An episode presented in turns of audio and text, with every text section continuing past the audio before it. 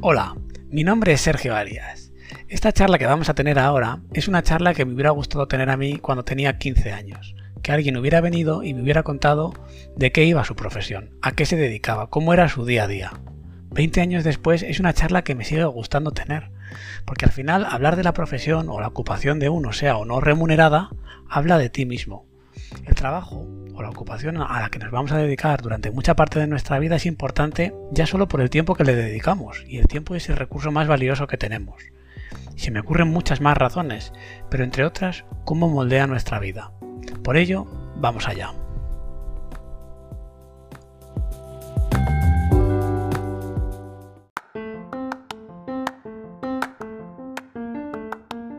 La presentación. Hola Antonio, ¿qué tal estás? Muy bien, ¿cómo estás, Sergio? Bueno, oye, muchas gracias por aceptar la entrevista, que es, muy generoso por tu parte, ¿eh? que, que así los chicos que vengan ahora, o quien sea que no sea tan chico que quiera ser bombero, pues va a tener tu historia para, para tener un ejemplo. Así que nada, te doy las gracias y nada, cuéntanos un poco cómo, bueno, cómo te llamas, de dónde eres, cómo nos conocimos. Sí, pues me llamo Antonio, eh, soy de Madrid.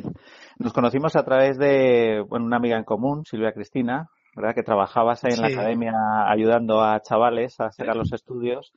Y, y, una vez me dijo, pues mira, tengo un, uno que trabaja en la academia que, quiere ser bombero también y que está buscando. Porque en este caso el entrevistador quería ser bombero, me acuerdo yo. Sí, sí, sí, fíjate la vida.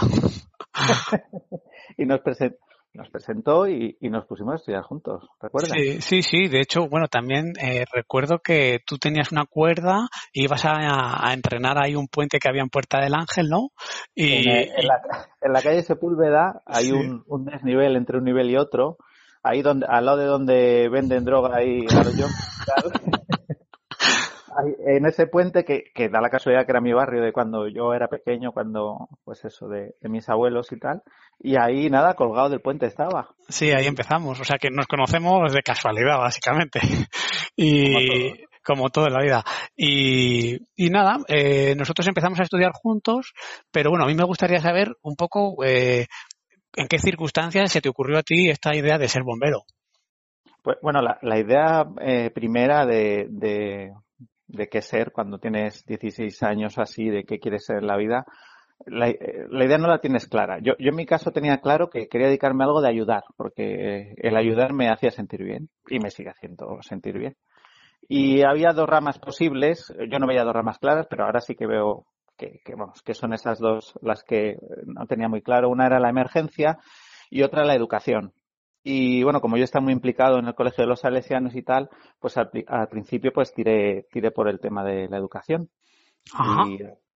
Y, empecé pues en, eh, en, los centros juveniles, luego fui a Honduras, a, a Tegucigalpa, estuve un año con los chicos de la calle, luego en una granja escuela en Guadalajara, luego en protección de menores en la Comunidad de Madrid, y luego ya cuando hice ya mi propia familia, cuando tuve a mi hija mayor, que ahora tiene 14 años, pues eh, me quise desvincular de la educación porque no quería ver la educación como un trabajo. No quería no quería llegar a casa y pensar que tengo que seguir trabajando. Y decidí pues que eh, pues pasar al mundo de la emergencia, que siempre había estado también barruntando desde el principio, también nunca lo había descartado del todo. Y te quiero preguntar una, una cosa, ¿en tu familia o en tu entorno había, bueno, más bomberos? Nadie, nadie, nadie. nadie. Soy soy una excepción. En mi familia y en, bueno, y allí donde voy, soy de los pocos eh, que entra que no conoce a nadie. Hay algunos también, pero vamos, casi todo el mundo tiene algún amigo o alguna estrella. Yo no, no. ¿Qué información tenías? ¿Qué información tenías a esas alturas de lo que era ser bombero? Pues que el parque cercano estaba ahí en Puerta Toledo y, el primer contacto fue una emergencia que tuve en el piso de arriba de mi casa y que vinieron a pagar que se había dejado un trapo ahí ardiendo y tal. Y le pregunté al sargento, oye, ¿qué hay que hacer para esto? Y me dijo, pues mira, vente un día y te lo explico y tal. Pues es así de fácil. Vamos, un amor a primera vista, yo veo aquí claramente. ¿eh? Sí, sí, sí. El, bueno, yo siempre mi ilusión había sido ser bombero de la Comunidad de Madrid, porque Mm, siempre me había llamado la atención trabajar eh, en la montaña y los bomberos eh, que trabajan en la montaña en, nuestra comunidad eh, son la Comunidad de Madrid. Hay bomberos del Ayuntamiento de Madrid, hay tres cuerpos municipales ahora mismo. Bueno, está el, del municipio de Madrid, que es el otro que es igual de grande que la Comunidad de Madrid, y luego pequeños estaba Leganés, que se acaba de incorporar a la Comunidad de Madrid, o sea, que ya son bomberos de la Comunidad de Madrid. Y luego está Móstoles, que se va a incorporar en breve, fue Labrada, que también se incorporará, y Alcorcón, que no tiene mucha pinta de incorporarse. Y los que trabajaban cerca de la montaña eran los de la Comunidad de Madrid. Entonces, a mí me gustaba el parque de Navacerrada, de Collado Villalba, del Escorial, de Lozoyuela, y, y era un poco esa mi, y, una pregunta, ¿y tú qué imaginabas que era el trabajo? Bueno, pues era, era una visión bastante parecida a la que sigo teniendo ahora. Lo, único que se me ha aclarado es que las torres que hay en los parques de bomberos no es para que se suba uno arriba a vigilar. esas son torres de, maniobra, que yo al principio decía, bueno, vigilar uno desde arriba a ver si hay fuego y tal, como las torres forestales, pero no. no Todo el resto Sabía que eh, pues apagaban los fuegos forestales, los fuegos de las viviendas, los accidentes de tráfico y bueno, luego ves más cosas más específicas que luego te enteras que también hacen bomberos, todo lo que son catástrofes y tal. Vale, pues luego te, luego te voy a preguntar ahí por el... La formación. Tema de, de las actividades específicas.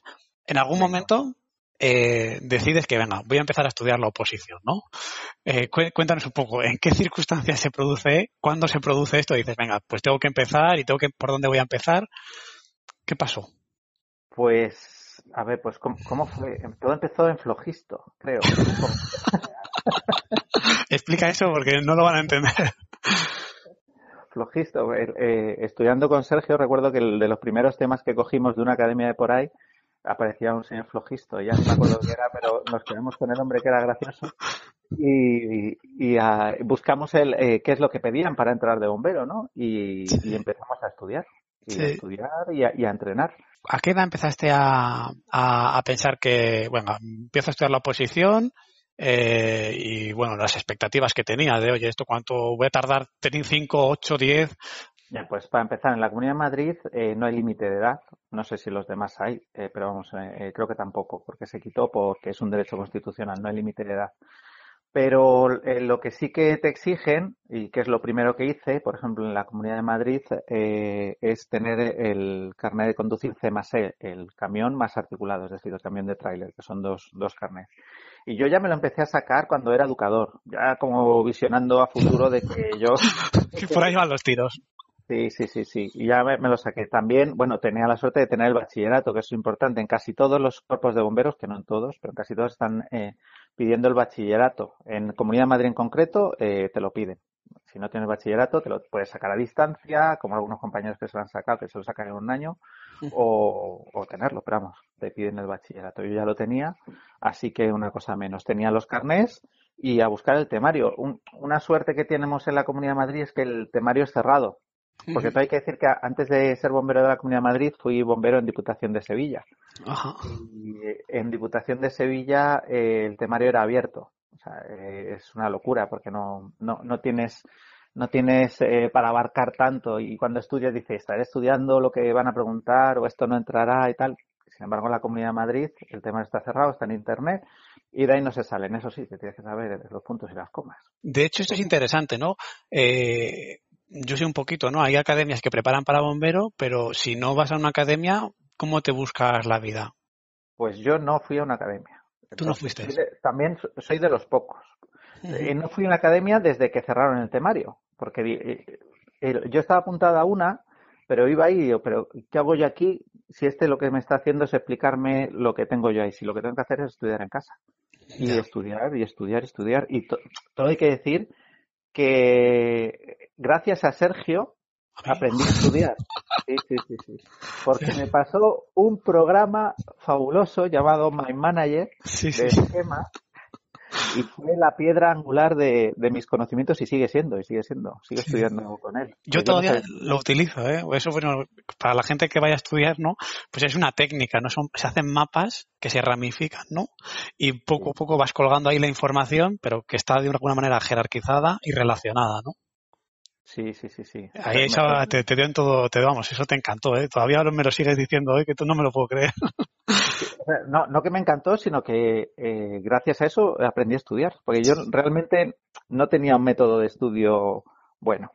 Y, y, con eso, pues, oye, poquito a poco, echando horas. Vale, y en el caso de la comunidad el temario era cerrado, pero en el caso de las de eh, en el caso de las otras oposiciones que, que preparabas en paralelo, eh, eh, los temarios eran abiertos.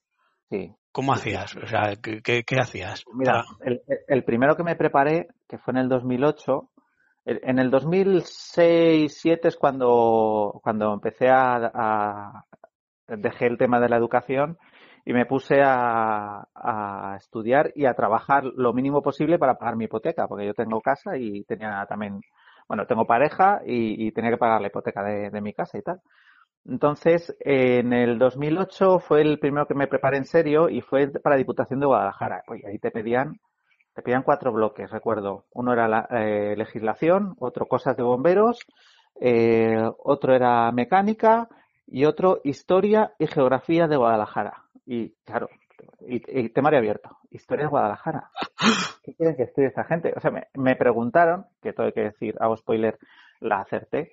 Eh, ¿Quién fue rey cuando la ciudad de Guadalajara se hizo villa? Madre Dio la casualidad que tenía un folleto por ahí de que había recogido y tal, de que era el quinto centenario de Villa Italia. Enrique VI. Bien, perfecto. Una más. Pero vamos, ahí, te vuelves loco, te vuelves loco. Te vuelves loco. O sea, esa parte eh, entiendo que es difícil. O sea, cuando tienes temarios tan abiertos, siempre vas con la incertidumbre de no saber cosas. Claro, claro, esa es la, esa es la, la historieta de, de estudiar uh, por ahí. Siempre hay cosas en común, hay algunos libros por ahí, eh, algunos recomendables y otros que más vale que tengas claro que no tienes que aprendértelo todo de memoria porque parecen guías telefónicas, ¿sabes? Datos y datos y datos. Y te puede entrar un barrunto, vamos, te puede, vamos, te puede volver loco de verdad, ¿eh? De verdad.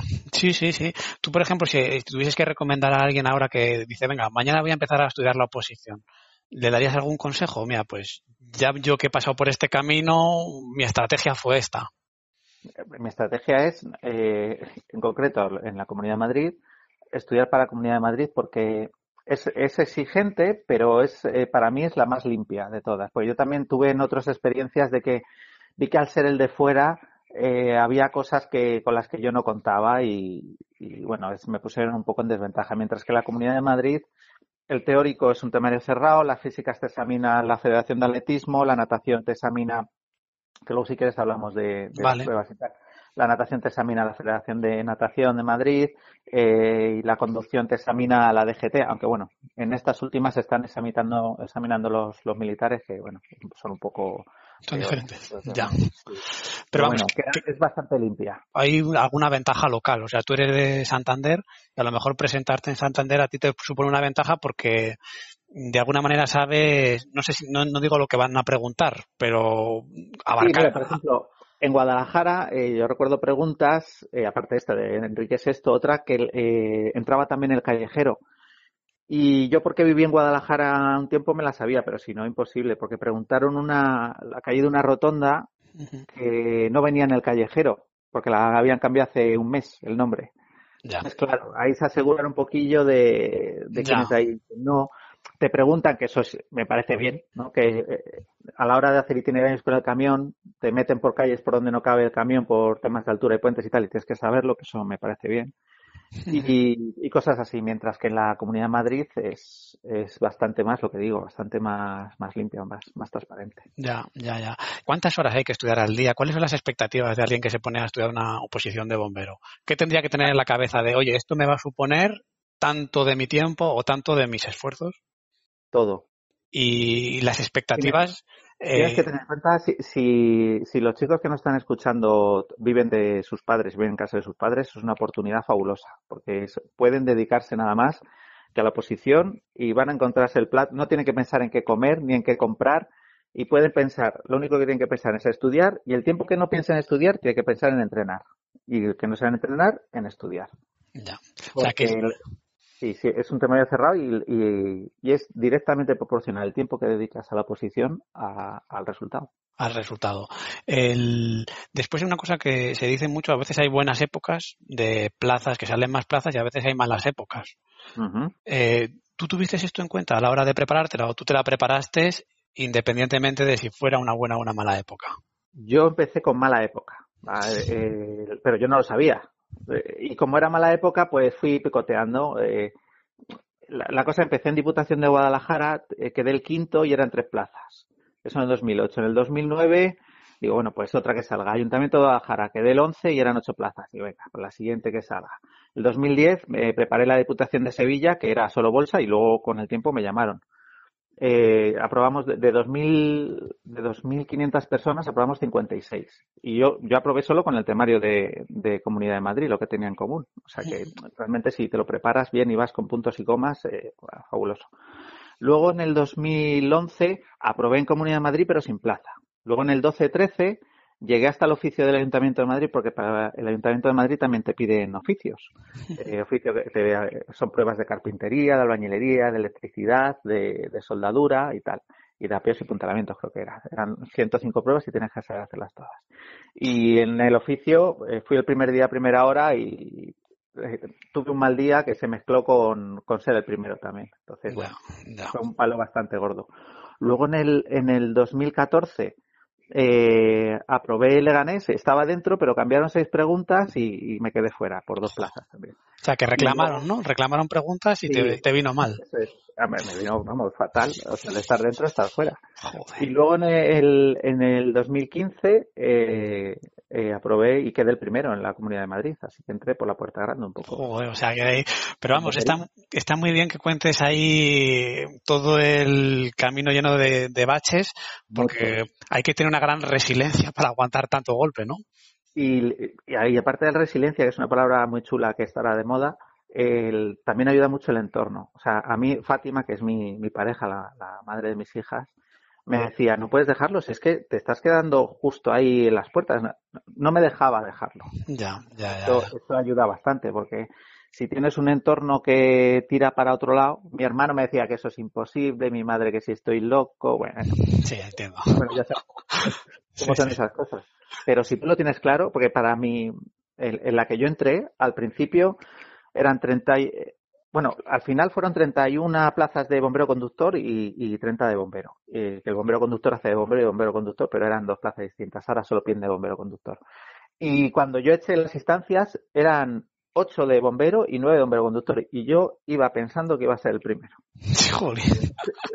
Muy bien. Digo, tema de cerrado, yo me lo sé y voy a saberlo todo. Y las físicas son cerradas también, que son valemadas, que eso es importante, porque antiguamente el, el superatleta marcaba el 10 y te quedabas a, tomar vientos del superatleta. Ahora era, este es el 10, este es el 9, entonces tú entrenabas y sabías a dónde llegabas, que también te daba bastante tranquilidad. De, esto no hemos, no hemos, hablado mucho de, la, de las pruebas físicas, que son un, auténtico mito en el mundo de los bomberos. Eh, ¿Cuánto tiempo le dedicabas? Y después cuéntanos, ¿crees que es abarcable para todo el mundo o, o que si realmente hay un mínimo que no tienes, pues a lo mejor pues no es una profesión que tú puedas hacer? Pues hay, hombre, yo veo gente que entra que no, no son precisamente superatletas, la verdad. Y en la Comunidad de Madrid, eh, las físicas, eh, para alguien que está en forma y entrena, son asequibles. Sin entender yo mucho, el tema, por ejemplo, de la velocidad lo veo más difícil de entrenar si no la tienes. Pero bueno, también es yo que se podrá entrenar. Las pruebas eran tres de correr, que yo había corrido mucho siempre, entonces esas eran las, las buenas mías. Y al principio, no sé si te lo he contado alguna vez, yo al principio el, las de correr iba bien. Velocidad, que era un 60 metros, otro un 300, 300 metros y otro un 2000. Y esa las metía bien. Pero cuando yo fui a, entrenar a, un gimnasio que preparaba bomberos y me dijeron, venga, eh, vamos a poner a ver qué nivel tienes. Me pusieron en la cuerda y no hice ni una abrazada, o sea, ridículo máximo. Y vale, ya sabemos tu nivel, ahora vamos a hacerte la prueba de natación no era capaz de hacer dos largos seguidos. O sea, el, me tuve que agarrar a, las, a, a, la corchera. A, la corchera de los laterales. O sea, me tuve que apuntar a, me dijo el hombre, bueno, te, vas a tener que apuntar a clases particulares, nosotros no no no, no, no, acogemos a gente así. no, cogemos, mindundis como tú, porque yo nadar fatal. Yo El, paso siguiente a perrito sí lo tenía, ¿vale? Pero, pero, pero poco más. Y luego el press de banca, que encima se equivocaron y me hicieron la prueba con 60 kilos en vez de con 40 y pensaron que estaba más fuerte. Eh, ¿Sabes? Porque, no, al revés, me la hicieron con 40 pensando que era con 60. Entonces dijeron, bueno, este ha hecho dos repeticiones con 60, le metemos en este grupo. Y hacía dos con 40. Estaba flojo, flojo. Entonces, entrenar y entrenar y entrenar. ¿Muchas horas al día o qué dedicación? ¿Qué dedicación necesita? Más, que muchas horas al día, el cumplir todos los días todos los días y, no saltarte ninguna. Ya, ya, Y las, las, lesiones son un tema, porque habrá gente que a lo mejor pues va muy bien del, el examen teórico, pero pues yo qué sé, por pasarse de entrenar se lesiona, es una cosa típica que pasa. ¿Lo de las lesiones? Sí. Pues mira, en mi caso, eh, fueron que tres meses antes de mi prueba en la que yo entré, en Vitoria eh, entrenando, era invierno, hace mucho frío y, haciendo 200 eh, me rompí eh, el isquio y dije, me cago en la mar, con lo bien preparado que voy y tal, ya la he cagado, me cago, bueno, me trae todo lo cagable, claro. Y iba, iba flojito, flojito, y en la prueba de bombero que iba el 17, que estaba dentro de plaza, porque eran hasta 30, hasta 30, eh, calentando el popliteo, que es el músculo que está detrás de la rodilla, me hizo plop, y no me permitió correr.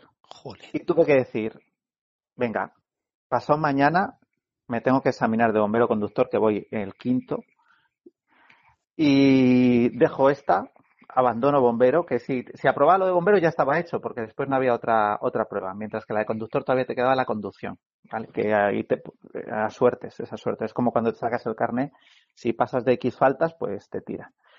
Y dije, venga, le fui al tribunal y dije, no puedo hacerlo, pasado mañana nos vemos como pueda.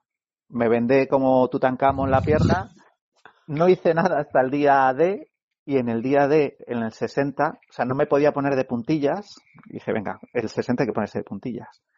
Hice el 60 saliendo desde de pie, que normalmente sale desde abajo, pasé con un poco más de reprise.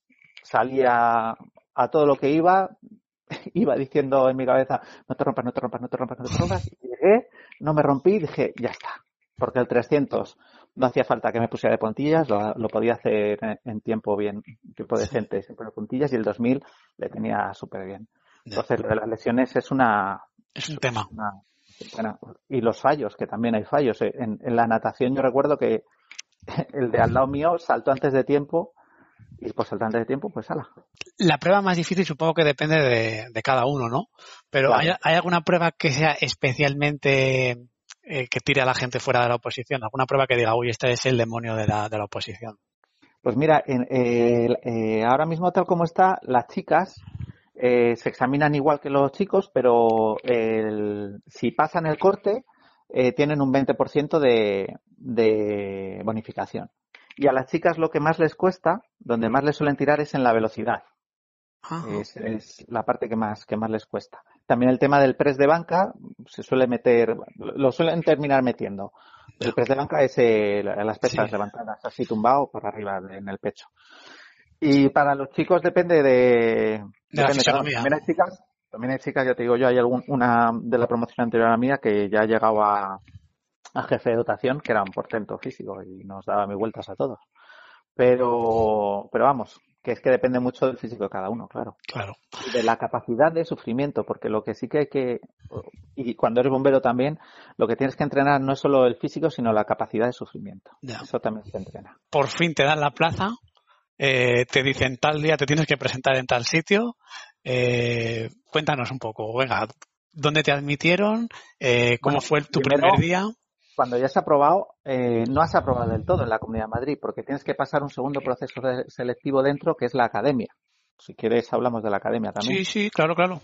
Pues la, en la, academia son un mínimo de seis meses en que te instruyen en, cuestiones teóricas y prácticas y tienes que aprobar también. Y bueno, y otra parte de la oposición que no hemos, que no hemos hablado es que te examinan, que eso es interesante, para que lo metas antes es el tema de las fobias. Eh, te ah. examinan de, claustrofobia y de eh, vértigo. ¿Vale? Entonces, en la claustrofobia te meten en unos laberintos oscuros y estrechos y tubos y tal, que te quedas un poco atascado ahí.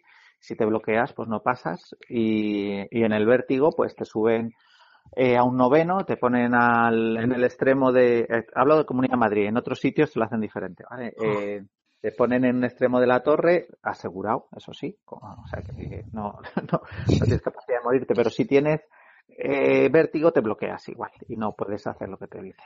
¿Y después los psicotécnicos eh, se siguen haciendo? Psicotécnicos entran dentro de del teórico, es verdad que no hemos hablado de psicotécnicos, y se hacen a la vez. O sea, al principio, primero psicotécnicos y luego el teórico. Los psicotécnicos te valoran cuestiones espaciales, no, no te hacen eh, test de personalidad como en el Ayuntamiento de Madrid, ¿vale? Es que depende un poco más de la suerte, supongo. Sí. En los psicotécnicos es eh, pues temas de cubos, de dimensiones, de lógica, de, de series, eh, tal, cuestiones así. Que se puede preparar, ¿no? Se puede preparar. Se puede preparar, se puede preparar. También hay algo intrínseco de cada uno, que a algunos se le, se le da mejor a otros. Y, pero hay gente que se le daba mal. A mí personalmente se me, se me dio bien desde chiquito, pero hay gente que se dio mal y lo entrenó y le salió bien. ¿Y en la academia qué se hace?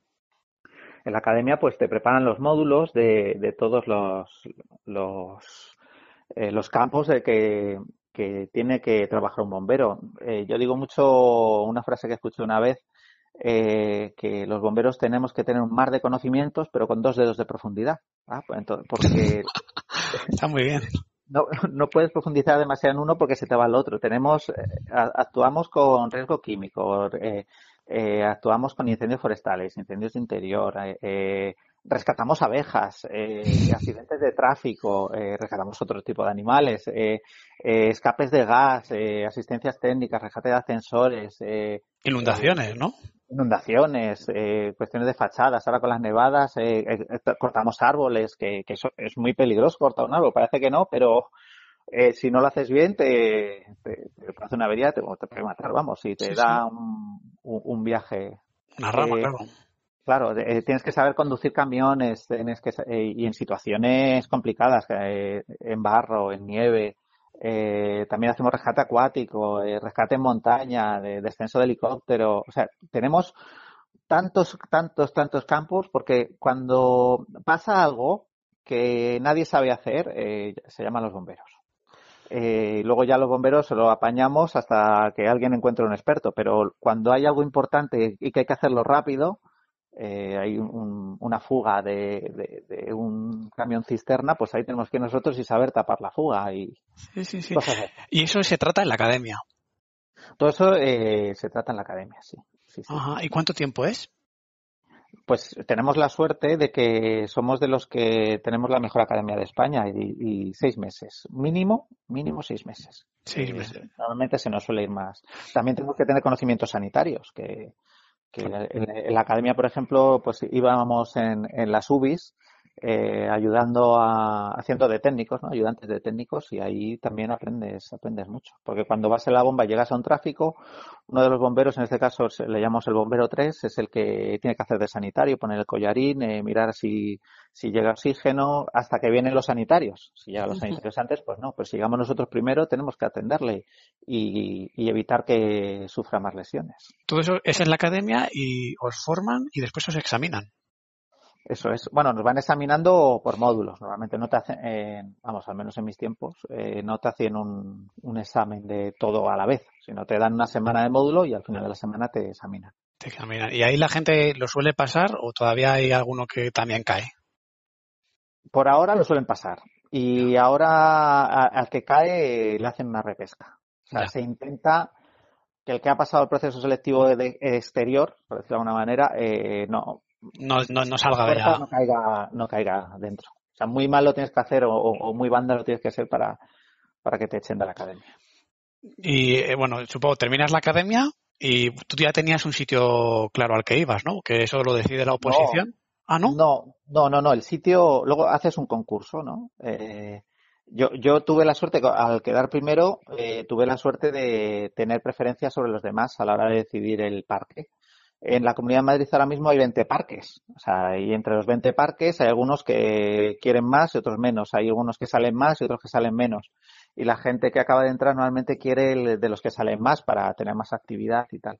Y bueno, yo, eh, mi primer parque en la Comunidad de Madrid fue Villaviciosa de Odón, el siguiente fue el Escorial y ahora estoy en, en Villalba y bueno, y pertenezco también al, eh, soy encargado de la logística del ERICAM, que es el equipo de respuesta inmediata en catástrofes de la Comunidad de Madrid, que salimos en catástrofes internacionales cuando hay terremotos por ahí o incendios también fuera.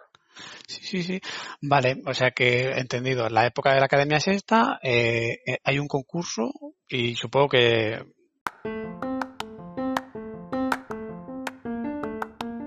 la profesión. Te tocaría una plaza y el primer día llegas y a trabajar directamente, casco o cómo es, cómo es la llegada, más que nada, cómo pues va a ser. Eh, te cuento para, para que veáis la diferencia. En, Sevilla, te he dicho que aquí en Comunidad de Madrid fueron seis meses de academia. En Semilla fueron tres semanas, de las cuales lunes a viernes, y vamos, que casi no cogí una lanza. La lanza es eh, la, punta de, la manguera, con lo que abrimos, cerramos y ponemos el cono y tal. Y, cogí una lanza una vez, o sea, en, Sevilla es cero preparación. O sea, para que te hagas una idea, la primera intervención tuve que hacer de mando porque nadie sabía de electricidad y yo tenía más o menos conocimientos. O sea, eh, ahí vas y... Y aprendes sobre la marcha. Totalmente. Eh, había un camión antiguo que era el forestal que le llamaban el Gaddafi, un Pegaso, que eh, el que sabía meter la, tercera era como el hijo del rey Arturo, el heredero, ¿sabes? Que no había elegidos. Y pues yo tardé, tardé dos semanas en aprender a meter la tercera, que al final unos te decían, no, hay que hacer doble embrague, no hay que hacer no sé cuál. Y bueno, yo al final vi que era cuestión de puntería, sin más. Y, bueno, eso Mientras que en la Comunidad de Madrid empiezas un poquito, te empiezan a poner, pues vamos, a, eh, empiezas eh, siendo, um, haciendo prácticas en algún parque, de, eh, llevando el camión en el regreso de la intervención, en la ida, es un, un pelín más progresivo, pero enseguida empiezas a trabajar como uno más. Sí, sí, sí, como uno más, o sea, no hay un, como en otras profesiones, que al principio eres junior, después dejas de ser junior y eres... Eso no hay, aquí, eres bombero desde el día uno hasta el último. En la Comunidad de Madrid sí. Sé, que en, la, en el ayuntamiento, eso me han contado, hay, hay una figura que le llaman el campana, que, es, pues, que va siempre con el mando, que si busca los hidrantes, que si tal, que hasta que ese hombre coge la lanza, se pone punto de lanza, pues pueden tardar unos cuantos años, mientras que la Comunidad de Madrid perfectamente a la semana de haber dejado las prácticas ya puedes estar. Y un día, cuéntanos, un día normal, ¿cómo es un día normal de un bombero? Pues un día normal eh, depende mucho de. Es que últimamente no tenemos días normales, pero bueno. no, hacemos no, hacemos más que tener catástrofes, así que. Pero bueno, un día normal. Em, empezamos la guardia, lo que es el solape, que ahora ya no nos solapamos. El solape es que nos juntamos los entrantes con los salientes y nos contamos novedades del día, que ahora con el tema del COVID no nos podemos juntar. Entonces se juntan solo los mandos y nos lo cuentan. Después del solape, pues eh, hacemos la revisión de los camiones. Cada uno tiene un, camión, una parte del camión que revisar, se hacen las revisiones, comprobaciones y tal. Después de las comprobaciones y tal, eh, hacemos el almuerzo y después del almuerzo solemos hacer el, eh, las maniobras, que pues es ensayar algo que suele estar bastante abierto. Alguno dice, pues yo tengo una laguna en tal, pues venga, vamos a practicar esto. O a lo mejor lo trae el mando directamente, hoy vamos a hacer patatín patatán. Luego comer y luego por la tarde se suele, se suele entrenar. Eh, y esto es eh, eh, suponiendo que, el, que no estamos fuera en las intervenciones, ¿vale? Claro. Después del, del entrenamiento ya te, nos da la cena y, y, luego por la noche, pues nada, estamos en, en espera. Y, y, nada, y hay otras veces que entras al parque, te vas a las intervenciones y no vuelves. Pero bueno. Intenta que volvamos por lo menos a comer o si no puedes volver a comer, pues tenemos una unidad de logística en el taller almacén en Rozas que nos llevan bocadillos o lo que sea y tal por ahí para que para pues eso. Para tener sí, sí, para que tengáis la comida. Eh, cuántas cuántas salidas hace un bombero así de media para que la gente se haga una idea. El, depende mucho del parque. Al día sí por ejemplo una semana o un día como tú veas que es más representativo. Claro es que el, eh, en la guardia en la guardia más o menos, eh, pues suelen rondar las salidas en mi parque, suelen rondar la, últimamente las cuatro o seis salidas. Pero claro, hay salidas de que vas, apagas un contenedor y vuelves, y hay salidas que vas a un pajar y no vuelves nunca. Hasta, el día siguiente que vienen los compañeros a relevarte. Entonces, bueno, es un poco, lo de las salidas es un poco así. Luego hay otros parques que sale un poco, un poco menos. Hay zonas de la Comunidad de Madrid que tienen menos incidencia porque hay menos población. Y la salida más típica, porque he escuchado algunos mitos que casi siempre se salían accidentes de coches. Eso, ¿Cuál es la salida más típica de un bombero? Pues últimamente hay menos tráfico porque hay menos gente en la calle. Claro. también han cambiado los tráficos bastante. Donde antes había muertos, ahora el coche, por los sistemas de seguridad, pues es más fácil que no haya tantos muertos. Eh, bueno, pues accidentes de tráfico sí, son, son clásicos. Eh, incendios de vivienda, otro clásico. En verano, eh, los rescates de abeja, mogollón. Rescates de ascensores, mogollón también a, todas horas. Inundaciones también, llueva o no llueva. Cuando hay una tubería, un garaje o lo que sea y tal, y se inunda la casa por, por encima de los 15 centímetros más o menos, pues nosotros ya tenemos que ir. los árboles, un clasicazo, el tema de tala de árboles que se caen y y se quedan sobre tendido eléctrico, bueno, incendios de, transformadores, de cuartos de luz. Eh, es que, es, que es muy amplio. ¿Cuál es una salida que tú digas, bueno, esto es lo mejor que me ha pasado desde que soy bombero? Lo mejor. Sí, una cosa que, pues no que sea, alguien que nos escuche diga, joder, pues eh, eh, tengo la misma motivación que Antonio, o a lo mejor no, pero que tú digas, me encanta cuando salgo y pasa esto, o este tipo de salidas, o alguna anécdota que tú tengas en la cabeza. Sí, bueno, es que, ¿sabes qué pasa? Cuando las que más se te quedan, tristemente, son las peores. Y, son las más duras que, marcan, porque... Te iba a preguntar sobre eso, pero bueno, si, si quieres, te iba a preguntar también sobre, claro, la huella que van dejando, pues las desgracias que seguro que verás. Claro, si quieres, eh, eh, bueno, pues de las, las huellas son, vas haciendo tu mochila ahí y luego hay que gestionar de alguna manera, porque tratar, cuando tratas con, con cadáveres y tal, yo he tenido la suerte todavía, y ojalá me dure para siempre, de no haber tratado con, con, niños fallecidos, porque ahí yo creo que me, va a costar un poquillo más.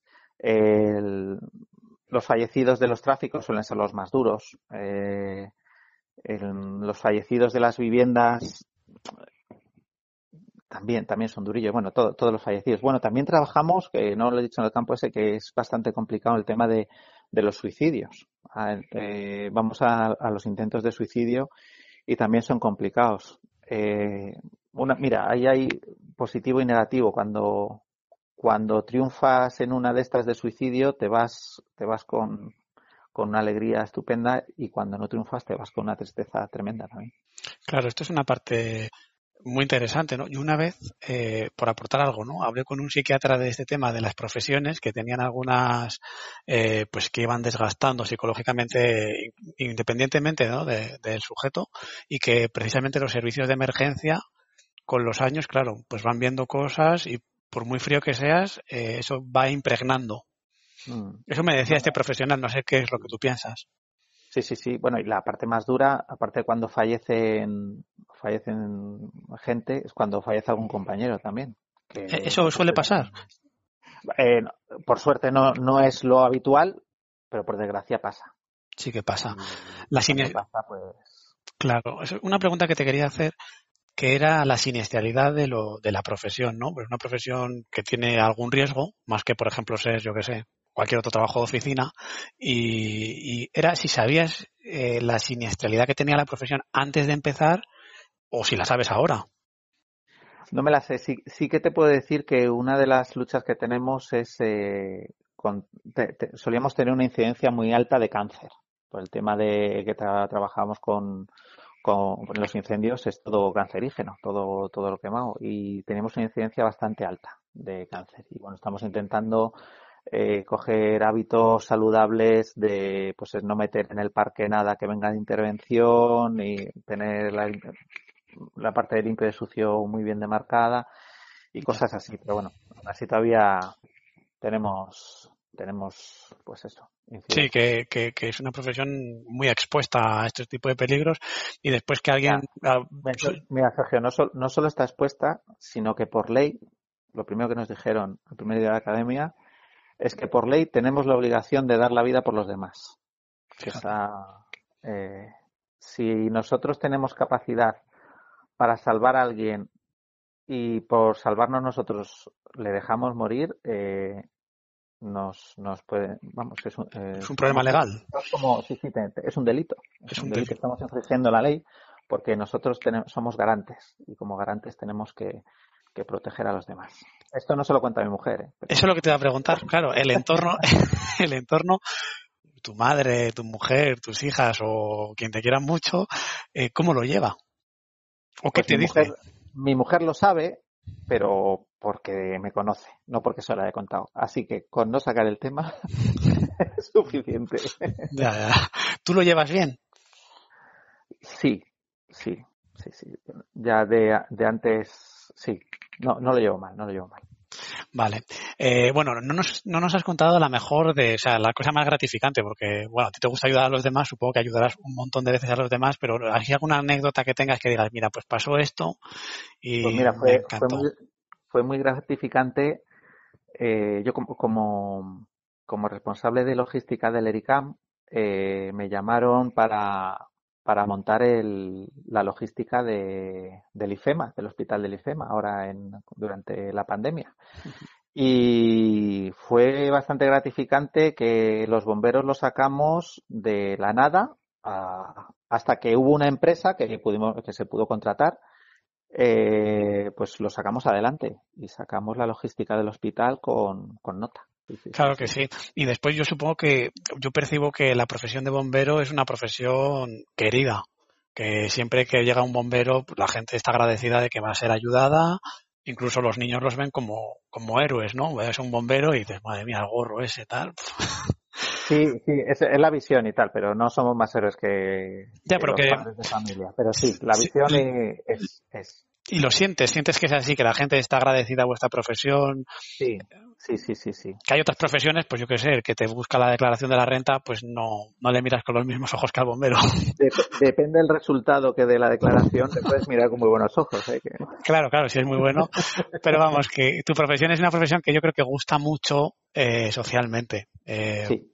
Eh, yo creo que sí. respaldo social, sí, sí, sí, Bueno, para que la gente sepa, eh, ¿cuáles son los roles que hay en, un parque de bomberos? ¿Cuáles son un poco, hay un jefe, cómo se organiza? Eh, también pensando en un bombero, después dices, oye, pues llevo muchos años haciendo esto, se pueden hacer otras cosas. Cuéntanos un poco cómo es el mapa. Pues mira, en, Comunidad de Madrid no hay una buena carrera horizontal, no todavía estamos un poco peleando por ello. Eh, eh, la carrera horizontal es pues que hubiera especialidades, ¿no? Que se están intentando sacar, que si especialidad de radiológico, bacterico, o sea, mm, biológico y químico, eh, la especialidad a lo mejor forestal, especialidad de rescate acuático, especialidad eh, de, el K9 que se llama, que estamos intentando ver que el K9 son el tema de búsqueda con perros. Eh, estamos intentando sacar ahí el USAR, eh, que es la búsqueda y rescate urbano y no hay no hay nada todavía bien estructurado. Eh, no hay una carrera profesional diagramada. Horizontal no. Vertical sí que hay una. Eh, está el bombero y bombero conductor, que digamos que somos los bomberos rasos. Luego está el jefe de dotación. Luego el jefe de equipo, que ahora mismo el jefe de dotación y el jefe de equipo hacen las mismas funciones y no suelen coincidir en el parque. Eh, cuando está uno en uno, está otro en otro.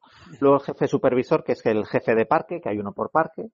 Y luego por encima están los oficiales, eh, que ahora hay una posición abierta. Eh, eh, oficial de técnico y oficial de área.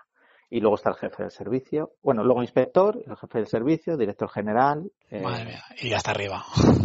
Y, y, Felipe VI. Y Felipe Vale, y por ejemplo, tú eres ahora bombero, bombero, bombero conductor, ¿no? Bombero conductor, sí. Si tú quisieras escalar verticalmente, ¿qué tendrías que hacer? Y sobre todo, pues hay, hay un proceso ahora selectivo abierto de, es otra posición. Otra posición que es, supongo que para gente que está dentro ya del cuerpo, ¿no? Eso es, es promoción interna. Promoción interna. ¿Y tus actividades cambian? ¿Dejas de a lo mejor ir con el camión o, haces otro? ¿Cómo es el siguiente puesto? El, pues eh, ya no vas conduciendo el camión ni vas atrás, sino que vas en el puesto del copiloto y eres el que toma las decisiones y el que coordina la intervención. Ajá, vale, vale, vale. Y el que tiene la responsabilidad, es, todo pérdidas. Todo pérdidas, sí. no, no, no, hará muchos amigos. Y después ya supongo que los demás cargos más para arriba entra la gestión ya, ¿no? Sí, se supone que si luego jefe supervisor, eh, las guardias de 24 horas que tienen hacen que lo que llamamos de J, que eh, hay ahora mismo tres J en la Comunidad de Madrid que van con un coche ligero y su conductor. Y eso en cuestiones de responsabilidad y toma de decisiones también para asuntos más importantes, más que se escapan de los conocimientos técnicos del jefe de dotación. Y luego eh, tienen oficinas para la gestión de los parques. Y luego los oficiales, eh, pues cada uno tiene un área. Hay el oficial de, recursos materiales, otro de vehículos, otro de tal. A veces me da la impresión de que hay más jefes que indios, pero, bueno.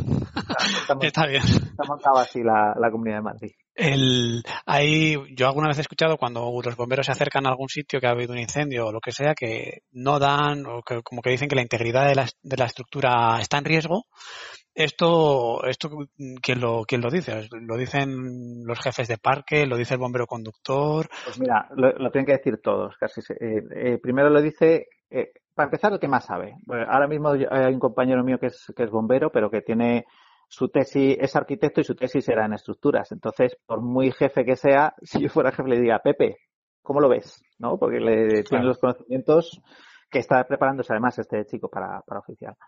Pues eh, desde el bombero, bombero conductor que se ha metido dentro y lo ha visto, le dice al JD, le dice, oye, mira cómo está esto, ostras, pues venga, vamos a llamar a J3. El J3 viene, que es el jefe de supervisor, y normalmente dice, ostras, venga, vamos a llamar al J2, que es un oficial. El J2 llega y, dice, y el J2 dice, ostras, esto está muy complicado, vamos a llamar al inspector municipal. Ya, ya, ya. ya. Inspector municipal y dice, uff, pues venga, vamos a pensar qué hacemos. Y pues que clausuran, tiran. Eh, ya, vale, yo creo que queda muy claro. Eh, después, bueno, una pregunta, ¿qué tal es el ambiente en la profesión? ¿Cómo, cómo es la gente? ¿Qué, tipología de gente sois? O, bueno, también me puedes decir que es que no hay tipología, que hay, hay heterogeneidad. Como la, sociedad. Como la sociedad. Como la sociedad. Es un reflejo de la sociedad. de todo lo que en la sociedad hay dentro del parque. Claro, o sea, y por ejemplo, gente como tú, que en tu caso tú tienes una motivación de ayudar y la has hecho tu bombero, hay muchos, hay mucha parte de la, vamos a decir, plantilla que sea de vocación o también es una cosa muy dispersa. Hay, hay de todo, hay de todo. Hay, hay, gente que lo que le va es la, por vocación, hay gente que lo que le ha motivado siempre es el horario, hay otra gente que lo que le ha motivado es... Eh, lo que sea, lo que sea, ¿no?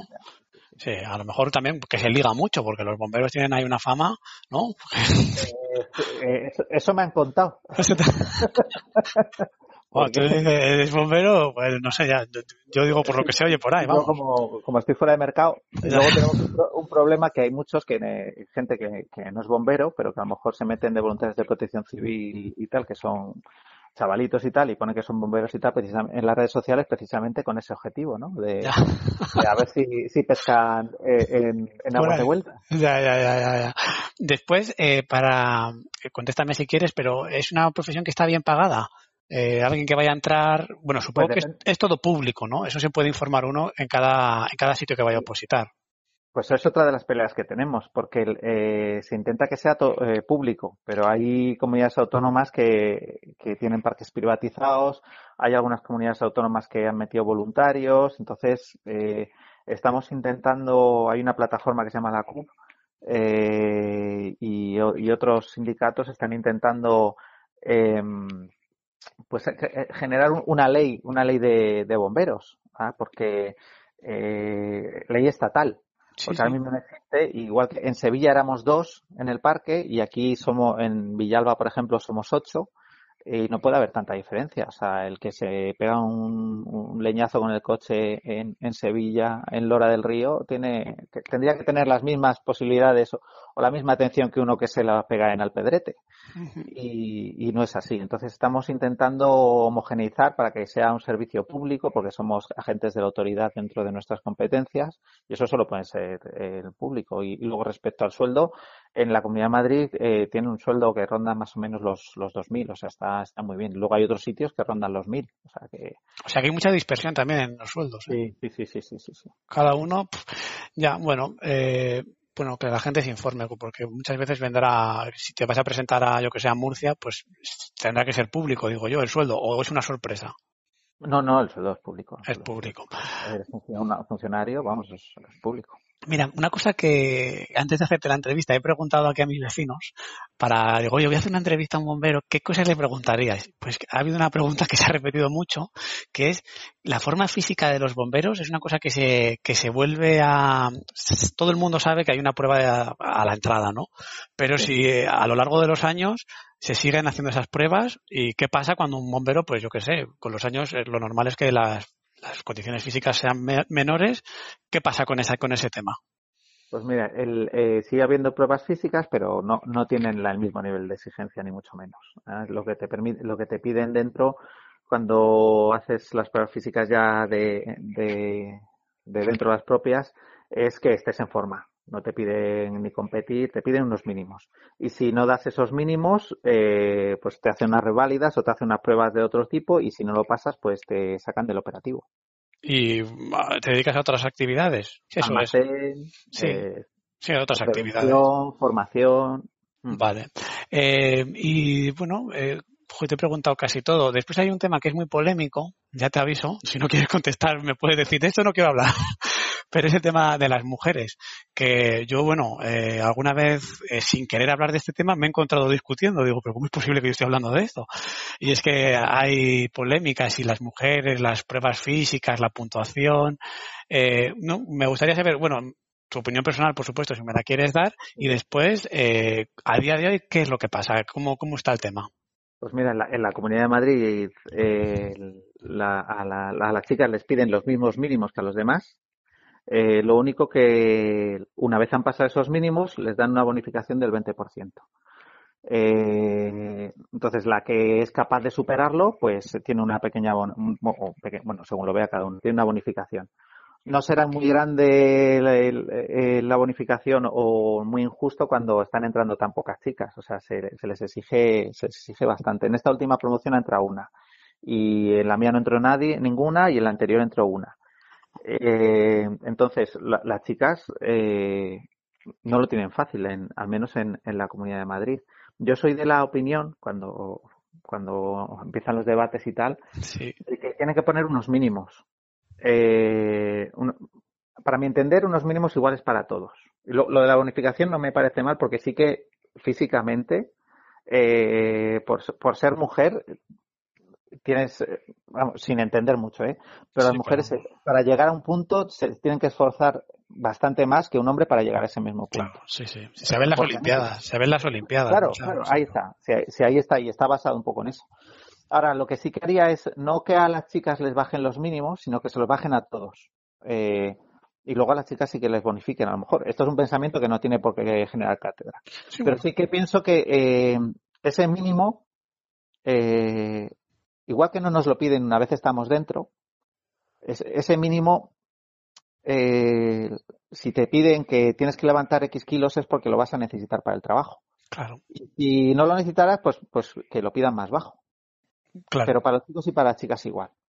Porque los chicos tampoco todos tienen la misma eh, complexión. Hay algunos chicos que claro. los de, han dado peor y tal, pero bueno. No, no lo tengo claro del todo, pero. Bueno, es tu visión. Sí, sí, sí, sí. Claro, claro. Cada uno tenemos la nuestra. Exactamente. Bueno, te, te, lo preguntaba, sabía que era un poco polémico, pero digo, no, no, bueno. No, no, eh, Sí que genera debate, pero tengo bastante claro. También estoy bastante condicionado porque tengo dos hijas, ¿no? A ver cómo escuchen esto. Eh, claro, es, es, eh, todo el mundo está condicionado al final por algunas cosas u otras. Eh, yo intento ser objetivo hasta donde llega mi objetividad. Exactamente. La cosa es que eso, tal como está la Comunidad de Madrid, no, no me parece, no me parece mal. No te parece mal, vale. Y después la última pregunta de ya de tu profesión, que te, te, estoy pagando una paliza, es sobre el futuro. ¿Qué piensas? ¿Cómo, cómo se va a desarrollar vuestra actividad? Si hay algún futuro en el que tuviese algunos cambios o más o menos las cosas están como son y así se van a quedar? Pues el futuro de las emergencias va a depender mucho también de los políticos, de lo que queda en general. Mira, ahora, ahora mismo han, ha, aparecido ayer una noticia de que con esto de la nevada y tal han creado un cuerpo de protección civil eh, de respuesta inmediata, pero que está formado por voluntarios. Entonces, el, el, cubrir las emergencias, si tú tienes unos puestos a cubrir, yo creo que y más que hace falta que se cubran con puestos de, de trabajo, no con, con voluntarios. Claro, eh, Entonces, ahí pues el futuro va a depender mucho del político que toque, la verdad, que les demos para que para dejarles o no que, hagan una cosa u otra. Ya, eh, vale, o sea que es una cuestión casi casi de gestión. Aquí no hay nada tecnológico que penséis, oye, va a llegar un cibor con la manguera y va a apagar el fuego.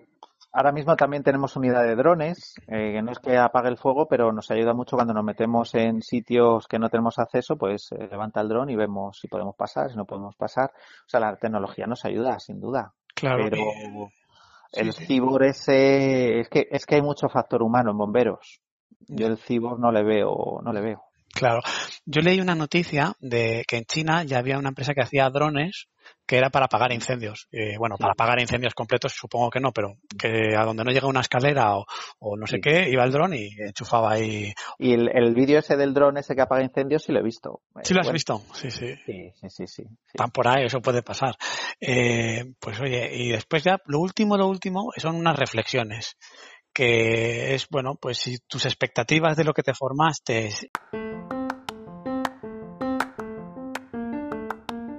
Las reflexiones.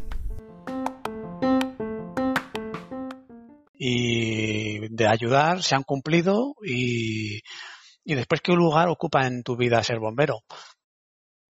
Pues eh, todo lo que no ocupa mi familia lo ocupa los bomberos. Luego hay otros, ¿sabes qué pasa? Que también soy un, caso un poco raro, porque hay bomberos que tienen hobbies, que si montar en bici, que si eh, viajar, que si, y mi hobby es echar más horas en, en el tema de los bomberos en el ERICAM. Entonces, eh, ocupa bastante parte de, mi vida y sí, las expectativas las cubre. las cubre. Vamos, tú estás encantado. Veo que te va a costar jubilarte. Eh, bueno, cuando toque, toca y ya está, supongo. Pero, pero hasta entonces todos tenemos que intentar trabajar en lo que nos guste, que son muchas horas de nuestra vida. Es un tercio de nuestra vida, el otro tercio es durmiendo. Sí, sí, pues sí, ese, tercio hay que, hay que aprovecharlo. Hay que aprovecharlo, sí. Bueno, eh, está muy bien. O sea, que para ti ocupa un lugar muy importante en tu vida, que te encanta. Sí, sí, sí.